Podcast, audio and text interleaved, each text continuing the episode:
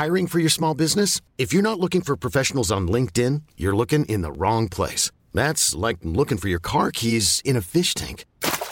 LinkedIn helps you hire professionals you can't find anywhere else, even those who aren't actively searching for a new job but might be open to the perfect role. In a given month, over 70% of LinkedIn users don't even visit other leading job sites. So start looking in the right place. With LinkedIn, you can hire professionals like a professional. Post your free job on linkedin.com slash achieve today.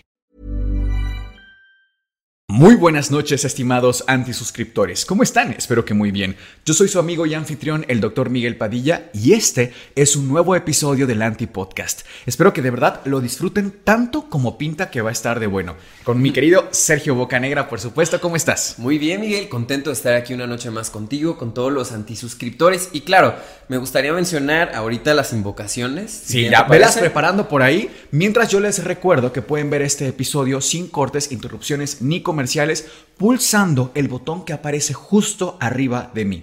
Esta función que tenemos, como ya seguramente lo saben a este punto del programa, está disponible solamente para miembros del programa y les permite no tener interrupciones. Y es que les platico un poco, Sergio.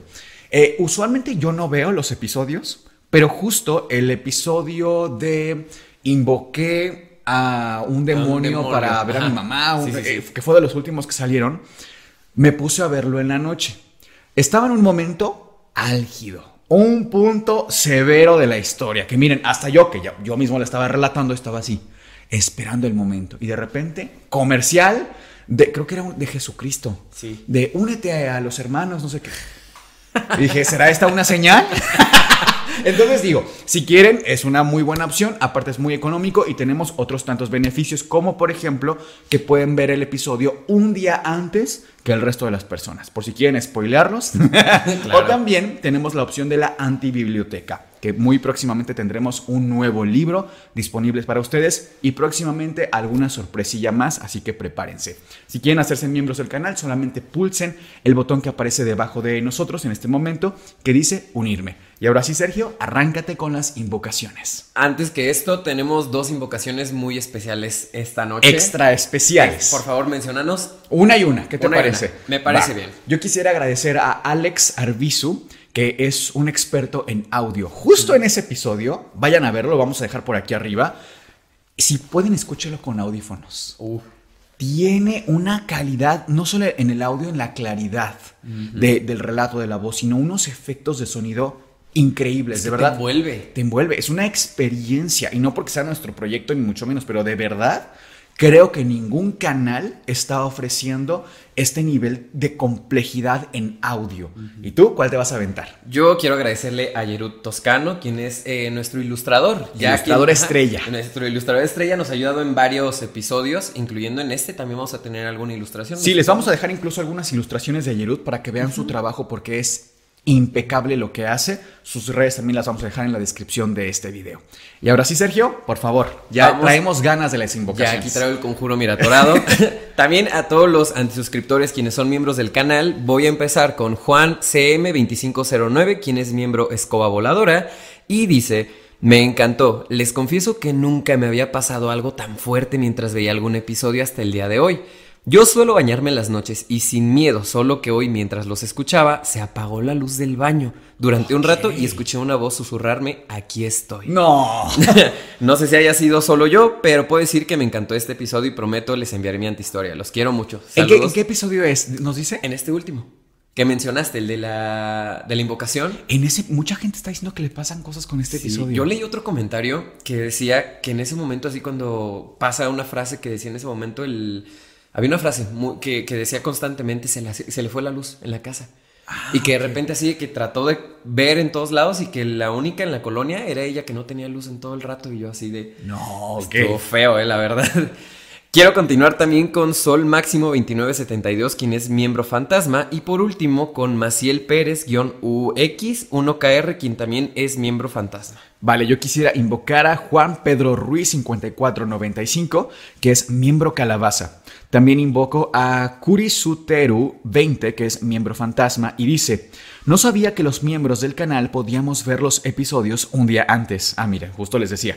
Definitivamente no me arrepiento de comprar la membresía, son maravillosos. Muchísimas gracias, Kuri. También invoco a Martina4618, que es miembro calabaza, y dice, muy buen episodio, perdón, es que no traigo mis lentes. El relato me puso los pelos de punta por momentos. Lo de la foto de la sombra tiene sentido que fuera una mancha en el ojo, pero si hubiera sido eso, no se hubiera visto en la foto.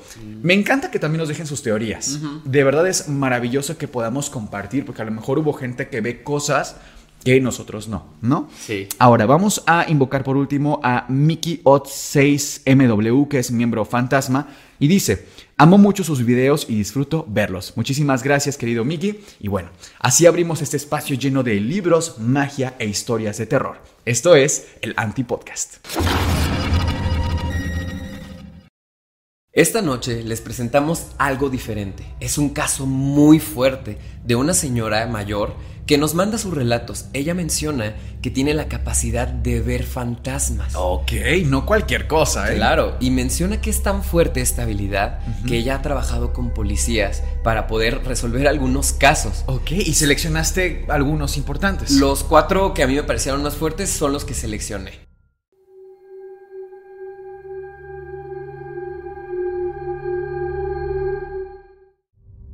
Este es el primer relato. Quiero agradecer a mi nieta por ayudarme a transcribir esta historia para que les pueda llegar. Ya soy una vieja inútil que no sabe nada de tecnología y esas cosas que ustedes manejan tan bien. A mis 79 años, el mundo parece un lugar tan diferente al que yo pertenecía cuando tenía su edad. Nací en marzo de 1944. Ya sé, Estoy viejita, no me lo tienen que recordar. en aquellos años no había todo esto del Internet, ni siquiera teléfonos celulares, ni mucho menos. Mi papá me daba 20 centavos de aquel tiempo y con eso me alcanzaba para comprar golosinas y dulces muy sabrosos. En la calle en la que vivíamos, las casas eran grandes, con patios del triple o hasta más de los actuales. Imagínense que mi papá tenía cinco coches y todos cabían en el patio y hasta sobraba mucho espacio para dibujar un avioncito en el suelo y jugar con los otros niños de la calle. Algo peculiar sobre mí, y les comparto, es que nací con un don. Soy lo que muchos llaman sensible. Incluso usan la palabra medium. Soy capaz de percibir energías que se quedan en ciertos lugares soy capaz de ver almas que no están descansando. En los funerales puedo ver al difunto de pie viendo su propio cuerpo, paseándose entre sus familiares, intentando que alguien los vea. En ocasiones, cuando lo permito, puedo servir como un puente entre los vivos y los no vivos. Pues desde que nací, tengo este regalo que Dios me dio porque aunque la gente piensa que el ver espíritus es algo malo o incluso reprobable, la verdad es que es una sensibilidad que nuestro Señor nos dio por una razón especial. El rechazar ese don es rechazar tu naturaleza. La primera vez que me di cuenta de lo que soy capaz fue una tarde en la que estaba jugando con los niños vecinos de la misma calle en la que vivía. Estábamos jugando Matatena, un juego muy sencillo que antes se podía jugar en cualquier lugar, hasta en la tierra, de veras, donde fuera. Mi mamá estaba en casa preparando la comida. Me acuerdo muy bien hasta del olor de la sopa que llegaba a la calle. Mi papá no estaba en casa porque seguía trabajando en ese momento, así que entre mi abuela y mi mamá nos echaban un ojo a los que estábamos jugando en la calle. Mi abuelita siempre fue una mujer muy bonachona y linda con todo el mundo. La típica abuelita de pelo blanco y cachetes redonditos. Se peinaba mucho su pelo hacia atrás con un pasador plateado. Siempre se veía igual y siempre con su sonrisa soñadora. Pues ahí estábamos los chiquillos y yo jugando a la matatena, gritando, jugando, haciendo escándalo, propio de nuestra edad. En ese momento noté que mi abuelita estaba afuera, al lado de la puerta viéndonos, como digamos en vigilancia, echándonos un ojo, pues. Pero la verdad es que se veía rara, no molesta, sino como ida, pasmada. Físicamente se veía igual que siempre, pero traía el cabello suelto, volándole por el aire que hacía. No sonreía como siempre, estaba seria. Yo la miré un rato porque nunca la había visto ni despeinada ni con esa cara. Empezó a caminar un poco hacia nosotros, pero viendo al horizonte, como a la calle. Se escuchó un grito espantoso adentro de la casa. Salí disparada a toda velocidad corriendo hasta donde estaba mi mamá, pasando al lado de mi abuelita en la dirección opuesta. Me sorprendió que ella no fuera conmigo, pero solo seguí corriendo hasta donde estaban los gritos. Mi mamá estaba horrorizada. Había encontrado el cadáver de mi abuelita tendido en el baño.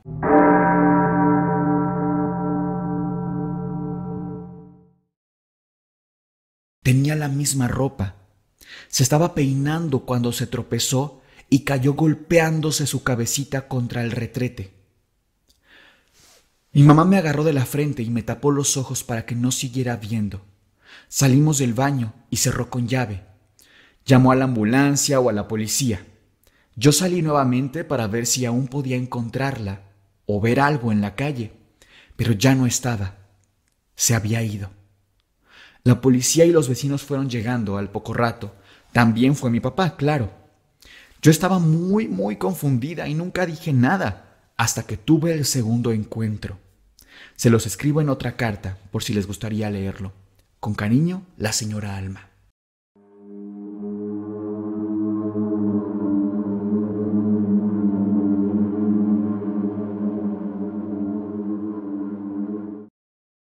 Este es el segundo relato. Cuando cumplí 14 años, mis papás hicieron una fiesta para que vinieran tíos, primos y hasta familiares de los que solo había oído hablar, pero nunca había conocido personalmente. Lo que ocurrió en esa fiesta fue lo que me llevó a contarle a mi mamá lo que estaba pasándome, y que gracias a Dios así fue porque pude al fin de cuentas sentirme bajo su comprensión. Tener un don así al principio puede parecer más una maldición. Por cierto, si los estoy aburriendo pueden ignorar todas mis cartas. Yo sabré entenderlo, aunque si me saludan seré la viejecita más feliz. Pues bueno, esta fiesta fue muy especial para mis papás, por eso mismo. Sería una bellísima oportunidad de convivir con los seres amados, especialmente unos primos de mi papá con los que creció pero se perdieron la pista por azares de la vida y el destino. Ay, mis niños, perdonen a esta vieja que solo de acordarse de todas esas personas que yo amaba tanto y ahora que ya no están vivas, me sale lluvia de los ojos. Al fin y al cabo, llegó el fin de semana. Era viernes en la tarde-noche y como les decía, mi casa era muy grande, seis habitaciones y todas con baño. Como ya solo éramos tres en la casa, había espacio para recibir huéspedes. Preparamos toallas, ropa de cama, en fin, todo estaba listo. Tocan el timbre y llegaron los primeros familiares. En cuanto abrí la puerta, sentí un mareo fuerte. Me acuerdo que la vista se me nubló y veía muy borroso. Solo veía siluetas de mi mamá y de los invitados. Me asusté mucho y le dije a mi mamá, pero ella pensó que solo era migraña y me ayudó a recostarme un momento. Después de un rato, acostada y con miedo, al abrir los ojos, escuché que los niños jugaban en el cuarto de al lado. Abrí los ojos y ya se me había pasado la visión borrosa, aunque aún tenía algo de molestia. Bajé a ayudar con todo, porque ya habían llegado más personas. Unos primos más de mi papá, que tenían varios hijos pequeños, además de los que ya estaban jugando en el cuarto. Abajo incluso ya había otros tres niños. Dos jugando en el suelo de la sala con un montón de canicas tendidas en la alfombra. Una pequeñita en el regazo de la señora y uno más pequeño en los hombros del señor. Ya saben, los más jovencitos siempre los más consentidos. La más pequeñita, la que estaba en el regazo de su mamá, se llamaba Rosita. Y el pequeño, en los hombros de su papá, se llamaba Ezequiel. Se estaban secreteando todo el tiempo. Bueno, no solo ellos, también los dos de la sala. Tenían ese mal hábito, pero eran lindos y de una timidez conmovedora. No pasaban de más de seis años. Yo saludé a todos y me felicitaron. Los tíos con muchos hijos me trajeron un regalo y yo lo agradecí mucho. Me ofrecí para servir el té que mi mamá ya había preparado en la cocina. Todos se sentaron, mi tía acomodó a sus niños en el comedor y se volvió a poner a su pequeña en el regazo. De otra forma, iba a llorar. Serví el té a cada uno y sentí un frío muy fuerte. Cerca de los pequeños, era un frío que me llegó a los huesos. Me impactó tanto que le toqué la frente a uno de ellos. Pero no, estaba perfectamente normal. Luego a la más pequeñita Rosita hice lo mismo y también estaba normal. No seguí inspeccionando temperaturas porque todos me estaban viendo raro. Ezequiel le susurró algo a su hermana Rosita, pero ella hizo un gesto de desaprobación. Yo no alcancé a distinguir. Seguí sirviendo el té a los demás. Me senté al poco tiempo con los invitados y me quedé estupefacta. No había notado lo lindo que eran esos angelitos. Su cabellito era rubio. Eso sí, estaban bien pálidos, pero tenían unos ojos enormes y expresivos, llenos de dulzura, de inocencia. Y yo me quedé mirando al más pequeñito, a Ezequiel. Me regresaba la mirada con amor y una sonrisa muy pícara. Luego volteó y le dijo a su hermana en susurro nuevamente algo. Ella gritó, ¡No quiero! Su mamá se puso fúrica y le regañó. Se veía que eran estrictos con sus chamaquitos. en fin, pequeño sobresalto familiar. Rosita comenzó a llorar. Todos regresaron a su plática de adultos y escuché que mi tío dijo algo como, ni con el medicamento se me quita el dolor. ¿El dolor? pensé yo. ¿Qué le dolerá? Se paró al baño y por nada del mundo soltaba a su muchacho, a Ezequiel así como su mamá no soltaba a Rosita. Aunque sí se me hizo un poco, pues peculiar, que se lo llevara al baño también. Incluso recuerdo que le hice un pequeño chiste de muy mal gusto a mi mamá al respecto. Recuerdo que le dije, nada más falta que se siente en la taza con Ezequiel en los hombros. Mi mamá me miró espantosamente, me tapó la boca y dijo, Niña, cállate la boca, por Dios santo, te van a escuchar. Ay no, qué vergüenza. Siento que si me escucharon y si no, mi mamá lo hizo más obvio. Me levanté sin mirar a nadie de la cocina y cuando iba mi tío justamente estaba saliendo del baño con Ezequiel en los hombros. No pude contenerme y me dio muchísima risa, obviamente. No volteé a ver a nadie y solo seguí mi camino hacia la cocina. Ay, yo no era mala persona ni mucho menos, pero tengo que admitir que mi familia era un poco ceremonial, por no decir exagerada con la buena etiqueta. En fin, lo dejé pasar. Cuando subí a mi cuarto un momento a acomodar los regalos que me habían hecho, volví al comedor con una muñeca de trapo muy bonita que yo ya no usaba. Se la di a Rosita para que jugara y también como una especie de ofrenda de paz con mi mamá. Volví a sentir ese frío espantoso. Me volví a marear, pero esta vez no se me puso la vista borrosa. Llegué hasta mi silla con mucha calma y cuidado. Escuchaba un zumbido. Todo sonaba lejano como un eco. ¿Y si ves a otro doctor? No, primo, el dolor que tengo en el cuello no es cosa de médicos. Ay, pero no pierdes nada con intentar. ¿Cómo que no pierdo nada? Si ya perdimos todo desde que me atropellaron a mi Ezequiel, ¿ya para qué quiero vivir?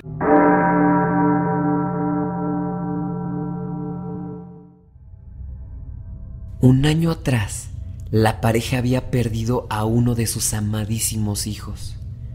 Ezequiel jugaba en la calle cuando un foro azul pasó a toda velocidad por encima del pobre inocente.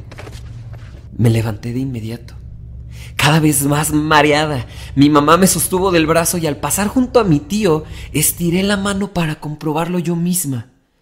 No había nadie en sus hombros, solo ese frío pavoroso.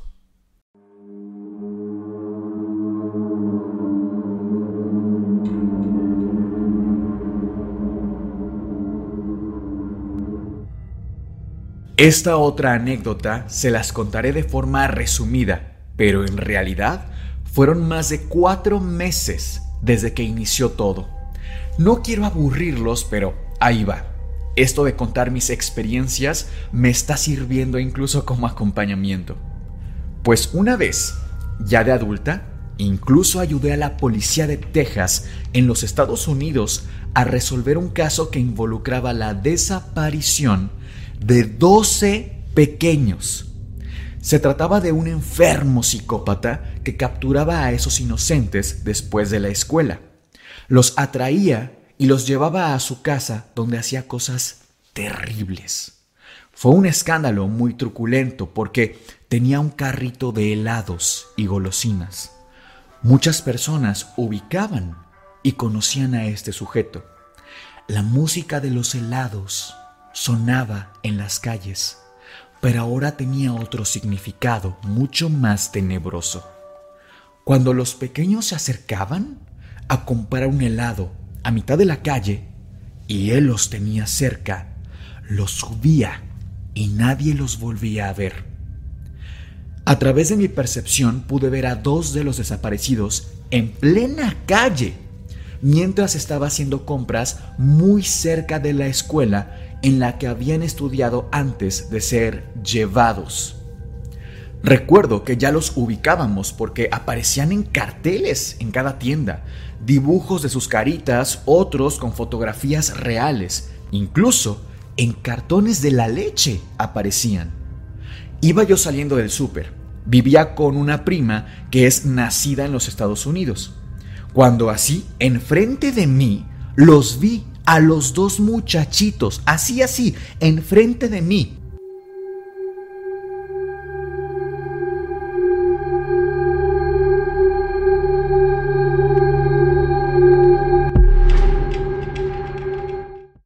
De inmediato supe que no estaban vivos por sus expresiones en sus caritas. Estaban muy confundidos y asustados. Le pregunté a mi prima, Mirna, ¿tú ves a esos muchachos? Alma, me dijo, siento que son tus muertitos porque no hay nadie. La calle estaba vacía. Estaban algo lejos, como a unos 30 metros, pero eran ellos, sin duda eran ellos. No sé por qué estaban juntos, la verdad. Lo más común es que entre ellos no puedan verse. Pues así yo ya tenía toda su descripción exacta de ropa, aspecto físico y hasta ciertas peculiaridades físicas. Un dato curioso es que mientras un espíritu esté más atado al mundo de los vivos, su aspecto es más similar al de nosotros. Por eso, no todos los fantasmas se ven iguales.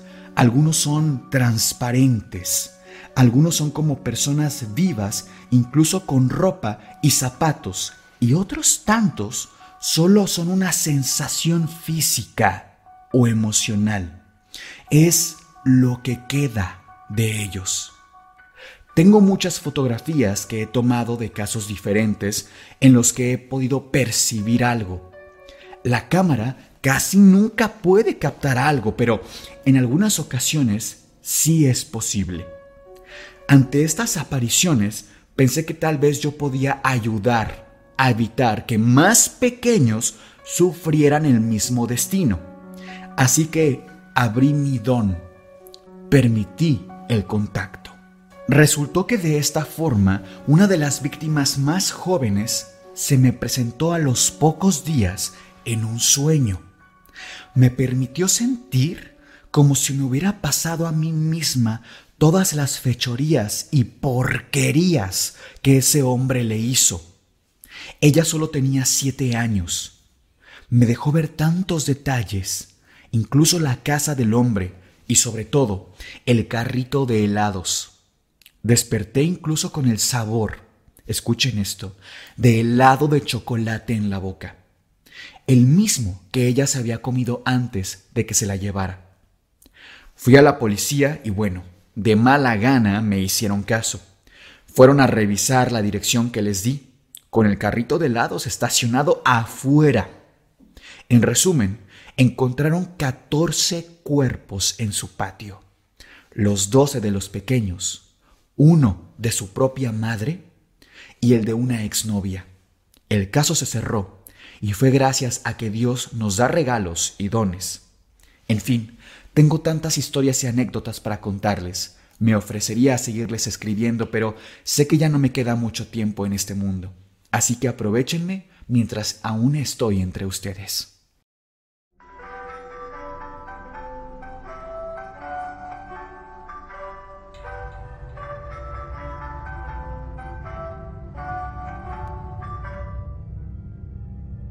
Ya como adulta había practicado mucho mi don. Por ejemplo, iba a lugares con cierta historia y en ocasiones tenía que concentrarme muchísimo para lograr percibir alguna energía, alguna entidad que quisiera comunicarse o al menos manifestarse. En ocasiones me ha tomado por sorpresa. Les cuento otra anécdota y quizá esta es una de las más lindas y que amo relatar pues le tengo un cariño especial a esta pequeña historia. Me hice voluntaria en los años 80 en un sanatorio. Era como un hospital, pero pequeñito, propiedad del doctor González Muñoz, un médico con tanta vocación y buen corazón como pocos en el mundo. Ha ayudado a tantas personas y siempre era amable con todo el mundo. Tuve el gusto de conocerlo y genuinamente tenía un alma buena. Era dueño, entre comillas, porque no hacía dinero de ese sanatorio. Él conseguía donadores y él mismo vivía humildemente con apenas lo necesario, sin lujos ni extravagancias. Tenía un cochecito todo maltrecho, una carcacha que le permitía llevar y traer medicamentos y que a cada rato lo dejaba tirado a mitad del camino. Pues bueno, el lugar era pequeño, pero eso sí, todos los que estábamos trabajando ahí como voluntarios, enfermeras, camilleros, médicos y los de servicio como yo, poníamos todo el corazón para ayudar al prójimo. Venía gente de todo tipo, personas vagabundas de la calle, personas que les quedaba cerca el sanatorio y uno que otro que venía de lejos porque era muy recomendado este lugar. El servicio era excelente, pero además el doctor González era sumamente certero con sus diagnósticos. Sus tratamientos eran sumamente efectivos e, insisto, de un carisma inigualable. Hacía que personas de todos los estratos quisiéramos tenerlo como médico. Una tarde yo estaba de servicio. Serían como las 4 de la tarde. En ocasiones yo ayudaba en la cocina, a veces en limpieza y una que otra ocasión les ayudaba a los médicos con algunas curaciones sencillas. La verdad, lo que hiciera falta. En esta ocasión estaba haciendo la limpieza, que si los baños, que si sacudiendo, y ahora estaba barriendo el patio de enfrente. Había muchísimas hojas secas de unos árboles de abedul y unas jacarandas moradas muy bonitas. ¿Han olido a un ángel? Les cuento, los ángeles huelen a flores y a esencia de palo santo. Es una combinación muy bonita para el olfato. Si tienen oportunidad, algún día compren un pedacito de palo santo y póngalo en su casa. Así, muy parecido, huelen los angelitos. Pues no les hago el cuento largo. Estaba yo barriendo las hojas cuando de repente empezó muy fuerte el olor a flores y a incienso de palo santo. Riquísimo. Ay, de acordarme siento una paz muy bonita. Duró unos dos minutos cuando mucho. Me quedé mirando el cielo y las nubes, pensando lo bello que es vivir. Ya cuando me acordé, me apuré corriendo a subir para empezar a limpiar las habitaciones de los pacientes que estaban internados. No había muchos, solo teníamos ocho habitaciones disponibles, de las que solo tres estaban ocupadas. En una, un señor mayor muy, muy enfermito de mil cosas. En otra, una señora que tenía ahí a su niño enfermito de los riñones y en la última una señora joven que no estaba internada como tal, pero no tenía dónde quedarse y el doctor, en su gran bondad, le dejó estar en su habitación. Lo curioso es que esta muchacha era muy atea, pero atea de esas feas, de las que se ofenden, que son groseras, solo porque uno trae el santo rosario en las manos o una cruz en el pecho. Siempre era maleducada, así que yo dejaba al último esa habitación. Esperaba que saliera a hacer sus cosas y yo aprovechaba para pasar el trapeador o lo que fuera. No la juzgo, porque la muchacha además tenía cáncer en el cuello. Estaba muy mala de la tiroides y pues su corazón se amargó. Yo hice el aseo de todos lados y al final, ya cuando iba para su cuarto, percibió una energía muy linda. Además, el olor a flores e incienso se intensificó por mil. El olor venía del cuarto de esta muchacha. Pues que entro y no se había ido. Estaba en su cama y el olor estaba muy fuerte. Sentía mucha paz. La chica empezó a quejarse de un dolor en la costilla como en las últimas costillas del lado derecho, justo como cuando Jesucristo, cuando le clavan la lanza. Se quejaba y se quejaba. Yo le pregunté a la muchacha si se podía levantar y yo la ayudaba a ir con el doctor para que la revisara, pero me dijo que no podía y que sentía muy debilitadas las dos piernas. Toda desganada, volvió a quejarse del dolor, tanto que fui corriendo por el doctor. Cuando yo iba saliendo por la puerta, sentí como algo me atravesó, como si se me traspasara el cuerpo. Escuché un tintineo como de una campana o un cascabel. Algo entró al cuarto al mismo tiempo en que yo salía.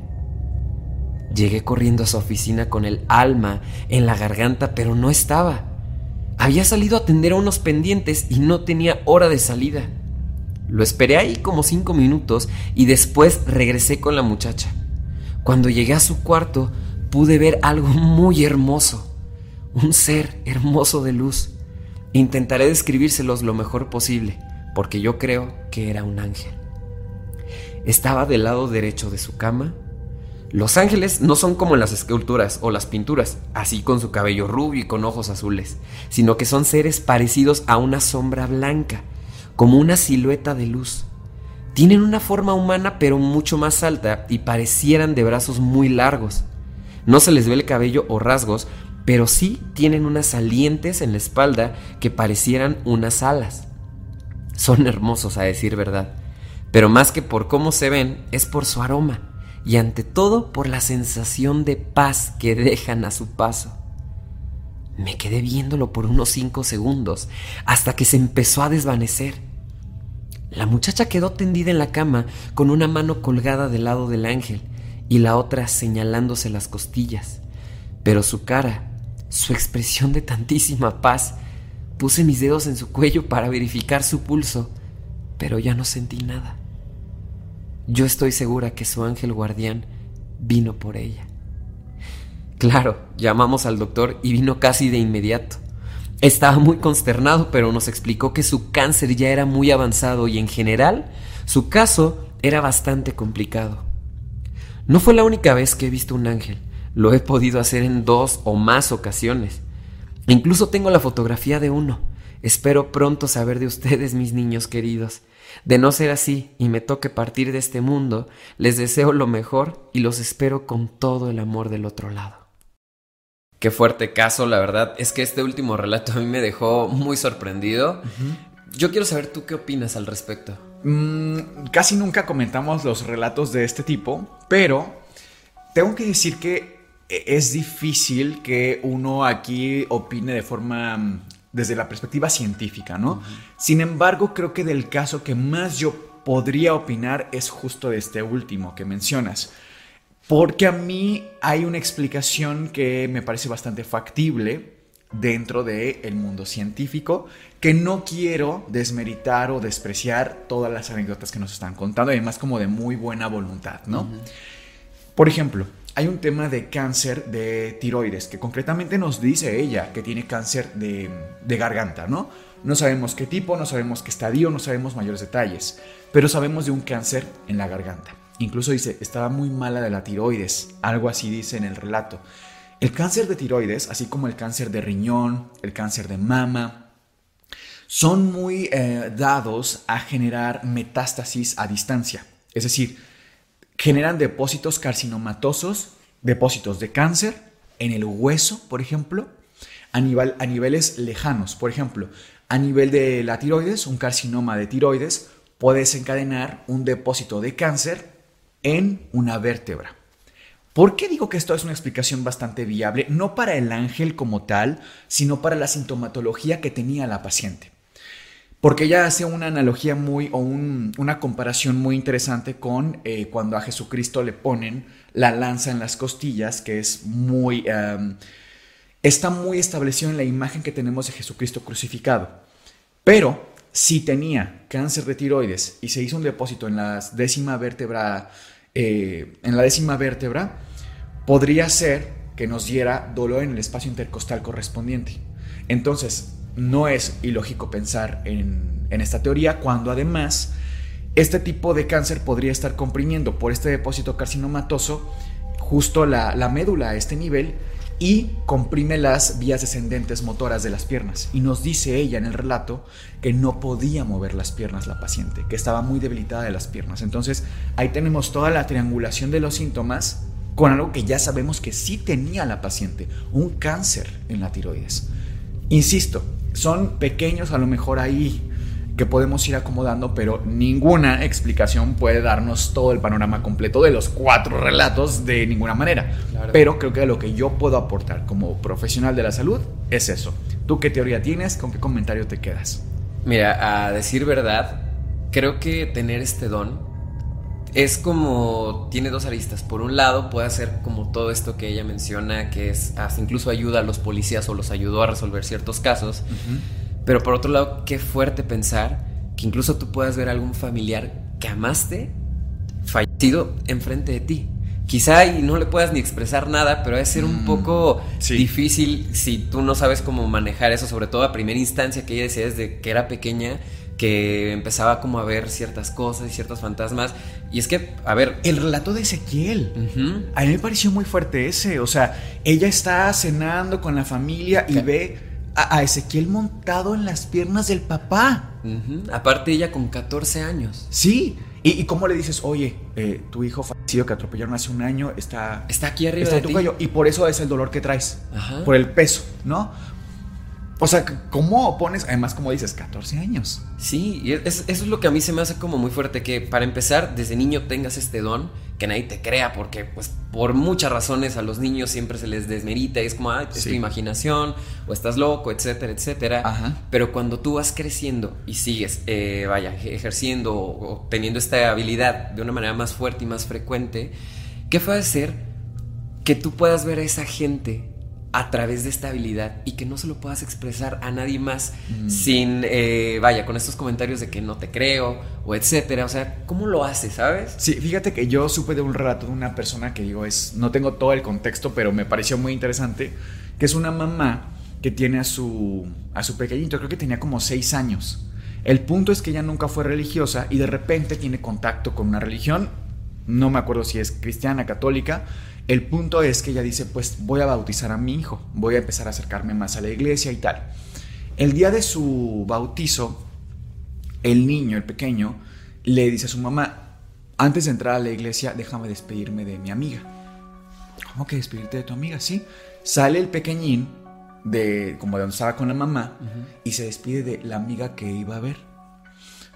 Porque sabía que en cuanto fuera bautizado iba a dejar de verla. O sea, esa conexión como tan simple pero tan fuerte al mismo tiempo de voy a ver al espíritu, pero ya no, o sea, era un niño, claro, podría ser imaginación o no, pero me parece como mucha coincidencia, ¿sabes? Como a mí me parecería muy escalofriante que mi hijo que voy a bautizar me dijera, déjame despido de mi amiga que solamente puedo ver yo, porque sé que en cuando me bauticen ya no puedo hacerlo. No sé, fue como un rato muy corto, pero me pareció muy fuerte, pero como siempre, ustedes tienen la última palabra. No olviden darle like y suscribirse a este canal y si nos pueden apoyar siguiendo el Instagram del Antipodcast, que se los vamos a dejar aquí abajito, se los mencionamos, arroba el Antipodcast oficial, se los agradeceríamos muchísimo. Y compren tazas, ya que esa tradición, ¿no? Y playeras también. Y ya, de todo. Pero bueno, nosotros somos Sergio y Miguel y esto fue el Antipodcast. Les deseamos dulces, pesadillas.